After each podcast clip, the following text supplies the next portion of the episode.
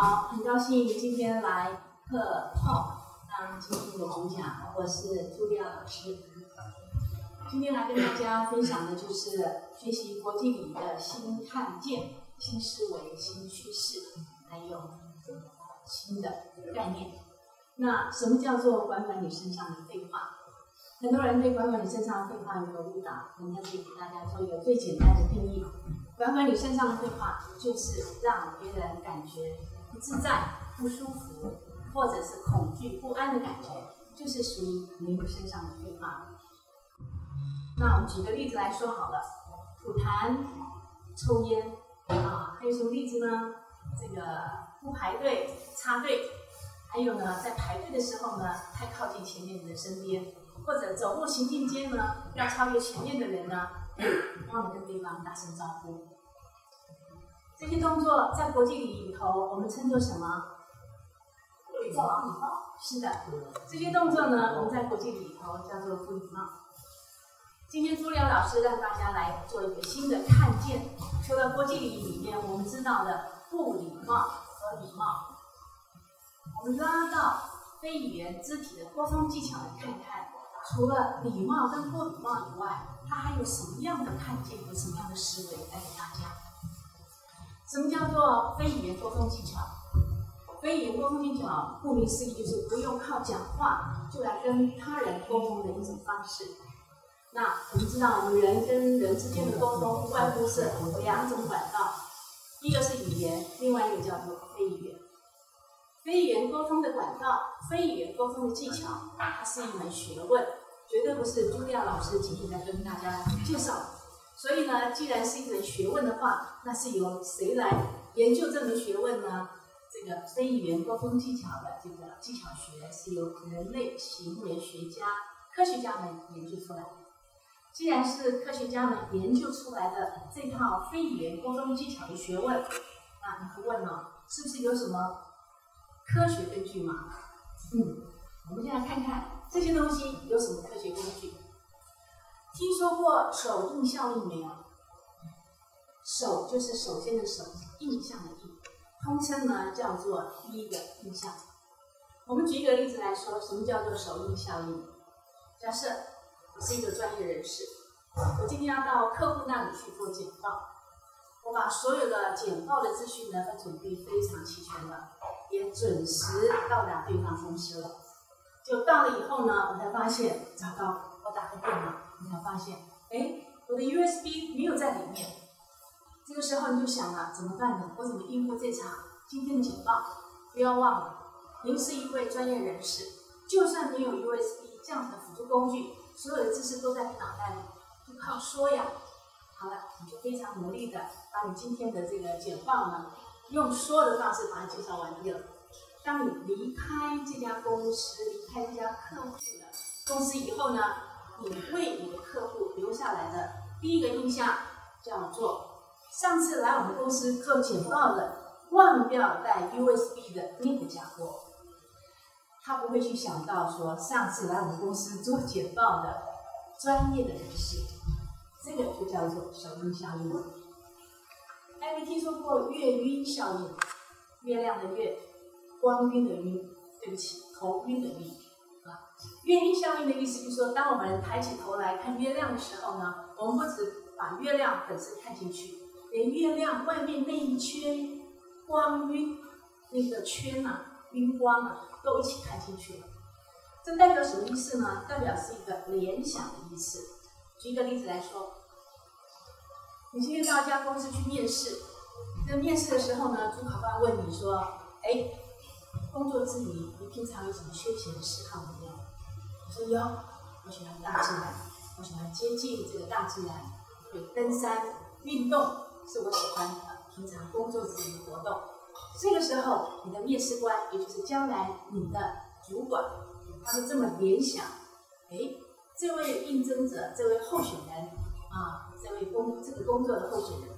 他具备一个叫做自律性的人格特质，为什么呢？他从哪里去联想？他从你告诉他你喜欢户外活动，你喜欢登山，你喜欢运动，他会联想，会用健康来管理自己的人呢？肯定他具备有这个自律、自我要求的这个人格特质。那好了，还有没有其他的科学根据呢？听说过五五三八七法则没有？五五三八七法则看起来好像数学公式。五五三八七呢，是洛杉矶大学一位教授叫做麦拉宾博士所研究证实的一个学则呃法则。五五三八七呢，也简称麦拉宾法则，用它的名字来称这个五五三八七的法则。我们来听听看这个法则告诉我们什么东西。他说啊，人与人之间的沟通来自于百分之五十五的影响力，来自于他的这个脸部的表情，还有肢体的动作。这个部分的影响力呢，占百分之五十五。那三十八是指什么呢？呃，三十八的影响力是来自于他的声音。百分之七的部分呢，来自于他的文字语言。好了，我们来做一下算术题。五十五加三十八是多少？有九十三。麦拉宾原则、麦拉宾法则最著名的地方就是它一言精准的告诉所有的这个呃人群，在做互动的时候，一定要知道这是有科学根据的。三十五十五加三十八叫做九十三。九十三来自于人与人之间沟通的过程当中，靠非语言的技巧，它的影响力起了关键性的决定性作用。好了，五五三八七这么说了以后，你会问我了，这个那么多科学家的法则，那我们回头来验证一下刚才朱烈老师你所提的那个三个例子，我们会看出有礼貌没礼貌以外什么东西呢？好，我们来看看，我们第一个例子是讲。抽烟跟吐痰，对不对？嗯，抽烟的时候呢，会在空气里散播什么东西？尼古丁。啊，吐痰的话呢，会让痰里面在空气里头传染的病菌。所以，抽烟跟吐痰这项行为会妨碍，或者说会影响他人的什么健康？哎，那我们就把科学家讲的。非肢体语言会影响他人的有礼貌呢？对这个例子，我们来下一个定义，叫做：如果你在公共场合，在他人面前抽烟吐痰的话，您的这个动作会侵犯到他的生命权。为什么说生命权呢？健康是属于我们每个人生命的一部分。您做的这个非语言的动作，侵犯到他人的生命权。因为侵犯到他人了，大家注意一下，我用“侵犯”这两个字。因为侵犯到他人的生命权，所以你会导致他人感觉怎么样？不自在、不舒适、不安，甚至恐惧的感觉。这个就是您身上的废话。第二个例子是什么？排队的时候不排队，插队。好，我们刚刚讲的健康是属于我们的生命的一部分。那时间是不是我们的生命的一部分？今天我站在这里，我一天是二十四小时。今天您的身上的时间也是二十四小时一天。总统到老百姓，老板到员工，老师到学生，大家都一样，一天二十四小时。一个礼拜七天，一年三百六十五天，所以大家的时间是不是一样？所以我们说，时间是不是间接的等于也是我的生命的一部分？好，那我如果做不排队、插队的动作的话呢？前面的这位人排在我前面的这位人士，不管他比我早到一秒钟、两秒钟、一分钟，都是属于他的时间，对不对？那如果我不排队，我 cut in 插他的队的话呢？这个叫做我侵犯他的什么？时间，而时间就属于他的生命的一部分，所以我们讲不排队插队是侵犯他人的生命权。既然也是侵犯他人生命权，当然是属于让他感觉不自在、不舒适、不安，甚至怎么样恐惧的感觉。这个感觉当然就是属于身体上的变化。第三个，我们举的什么例子呢？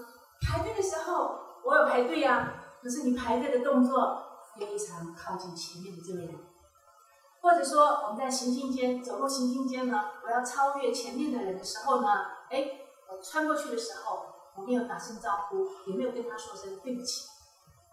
这个东西，你说朱元老师，这个侵犯他什么东西呢？刚刚我们讲是呃生命权，有健康，有时间。那这个呢是什么东西呢？朱元老师给你们介绍，这个叫做你做这个动作的话是侵犯他的自由权。什么叫做自由权？我们每个人都有免于被恐惧、被害怕的自由。那我做超前前面这位人士的时候。或者我排队的时候太靠近他身体，或者侵犯他的自由权呢？大家现在可以跟我们一起来学一个动作，把你一只手臂拿出来，啊，这个手臂的距离就是我们个人感觉到安全的空间距离，英文叫做 personal space。好，我们以我们自己的身体为轴心，用自己的手臂向右转圈。或者向左转一圈都可以。记得我们在慢慢转一圈的时候，以自己的身体为轴心轴心的时候呢，这一个圈呢的范围就是您个人感觉最舒适、最安全的这个空间，就我们叫做自我空间 （personal space），或者讲呢 “personal comfort zone”，个人感觉舒适的空间。我在排队的时候，如果靠近前面这位排在我前面这位人呢，我跟他是短于一只手背的距离，譬如说只有半个手背的距离，这么近的情况之下，我能打破他的自由空间了，对不对？这样对他来讲是一种侵犯。那我们在行进间走路的时候呢，如果要穿越前面的人呢？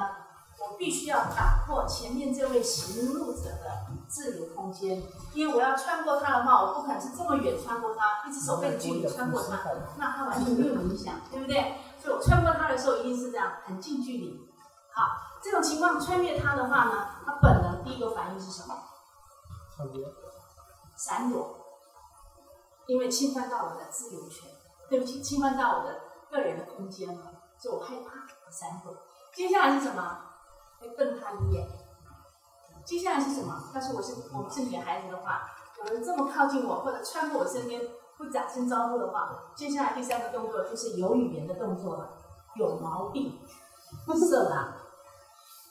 所以这样子的连续动作，就代表这位人士穿过我身边的时候，因为打破了我的个人空间，害我惊吓、害怕，这样子让我不安的动作。当然是属于身体上的废话了。好，我们刚刚举的这三个例子当中，来印证非语言沟通技巧里头会侵犯他人的生命权，导致他人不安、不舒适，甚至恐惧的感觉。我们刚才讲这是身体的废话。生命权以外，还有自由权。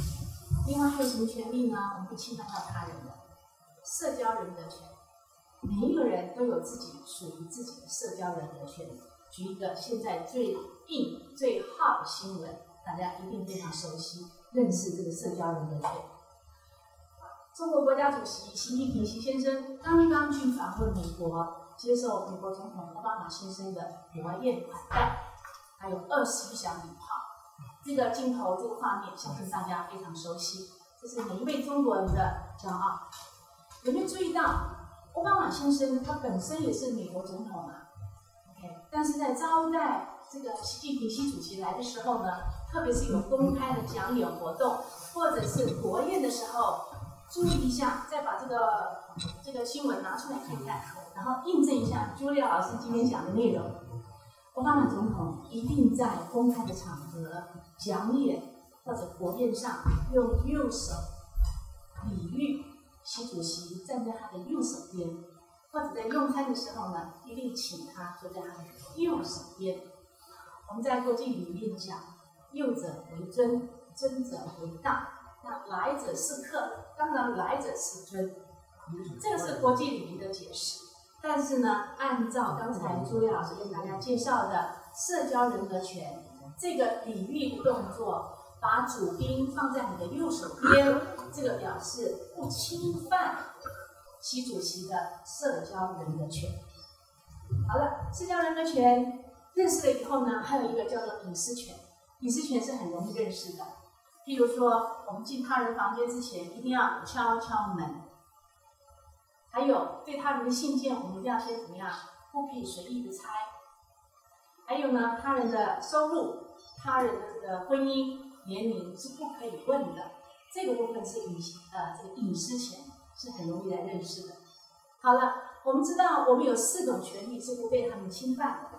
那我们来印证一下科学家所讲的这些非语言沟通技巧里面的科学根据，印证了我们人与生俱来的四种权利。我们来为国际礼仪下一个有科学的定义说法。国际礼仪讲尊重，非语言沟通技巧里头我们讲不侵犯，所以不侵犯他人与生俱备的四种权利，就叫做今天跟大家分享的管管你身上的变化。一个观念可以改变一个人，一个改变可以创造无限可能。在学习国际语的时候呢，不要落入口号，更不要落入装饰品。国际礼仪绝对不是只是研究刀叉如何使用，更不是研究咖啡如何喝，也不是去研究这个橘子要怎么切。学习国际礼仪是真正的如何展现你个人的人格特质，诚心的打动人心，拉近与他人之间的距离。邀请大家一起跟我将学习国际礼仪的认知进入到非语言沟通技巧的领域里面，让管管你身上的废话来带领你进入到新的国际以及的或者新的人际关系的学问里面去，真正了解尊重自己就是尊重他人。不花，我们不用花花费一分一毫。投资在我们的新的人际关系学里面，管管你身上的废话，绝对让你赢得更多，赚很多。谢谢大家。